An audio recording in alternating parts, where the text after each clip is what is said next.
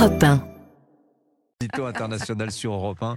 Bonjour Vincent Hervouette. Bonjour, bonjour. Vincent, vous revenez ce matin sur les attaques des Houthis, ces rebelles chiites du Yémen qui bloquent la circulation en mer Rouge. Oui, lundi, le secrétaire américain à la Défense, l'assez considérable Lloyd Austin, a pris sa grosse voix pour annoncer aux Houthis que la marine américaine est sur le pied de guerre, épaulée par les Britanniques. Roule Britannia. Un Lord Destroyer approche. La France, qui a déjà engagé une frégate sur zone. Le Canada, l'Italie, l'Espagne les Pays-Bas, la Norvège, et aussi, étant qu'à faire, et pourquoi pas, les Seychelles, dont on se demande bien quel type de navire euh, de guerre elle peut envoyer sur place. C'est l'un des mystères de la mer Rouge. Bref, dix nations maritimes les défient.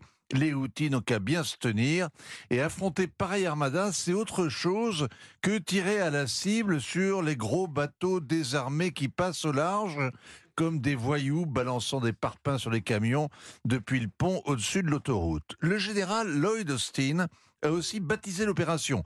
Cela lui donne illico un peu de réalité. Gardien de la prospérité. Ça manque un peu du lyrisme pompier qu'aime le Pentagone, mais ça définit bien la mission. Pas question que des chiites exaltés bloquent plus longtemps ce détroit de Bab el-Mandeb en solidarité avec les Palestiniens étranglés par le blocus de Gaza. 10% euh, du commerce mondial passe par là. Alors c'était lundi, on guettait la réaction des Houthis. Ils ont visé deux navires de commerce supplémentaires et ils ont prévenu que les bateaux des dix pays de la coalition étaient désormais des cibles. Autrement dit, ils ne se laissent pas intimider là. Alors Lloyd Austin lui aussi a surenchéri. Hier, il participait à une réunion virtuelle avec les représentants de 43 pays. Les a pressés de s'enrôler pour la libre circulation du commerce. Peut-être que les Maldives vont bientôt rejoindre les Seychelles. Réaction des outils. L'Amérique peut bien mobiliser le monde entier. Nos opérations ne s'arrêteront pas, quels que soient les sacrifices que ça nous coûte.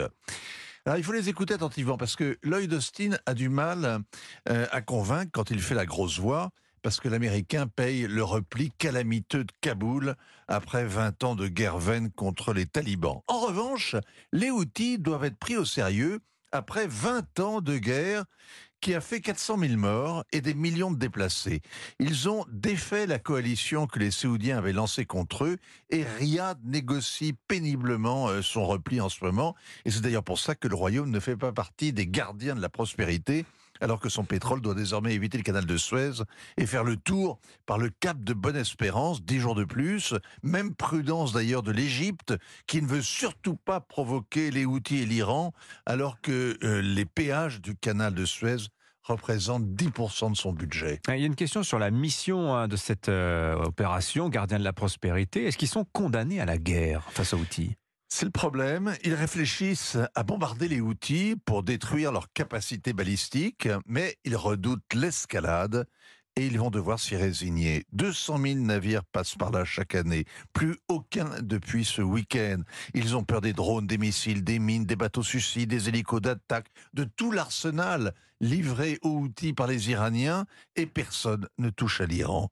Après deux mois et demi, la guerre déborde de Gaza comme l'affrontement avec le Hamas va s'éterniser et que les outils sont obstinés, c'est l'économie mondiale qui va en payer le prix, c'est-à-dire vous, nous tous, vous et moi, surtout vous, Dimitri. Oui, oui, non, un peu vous aussi. Hein, non, vous consommez davantage. Oui, ah, vous croyez? Oui. Vous avez des nouvelles lunettes. Oui. voilà. Les miennes sont anciennes. Signature en 1, Vincent Hervé.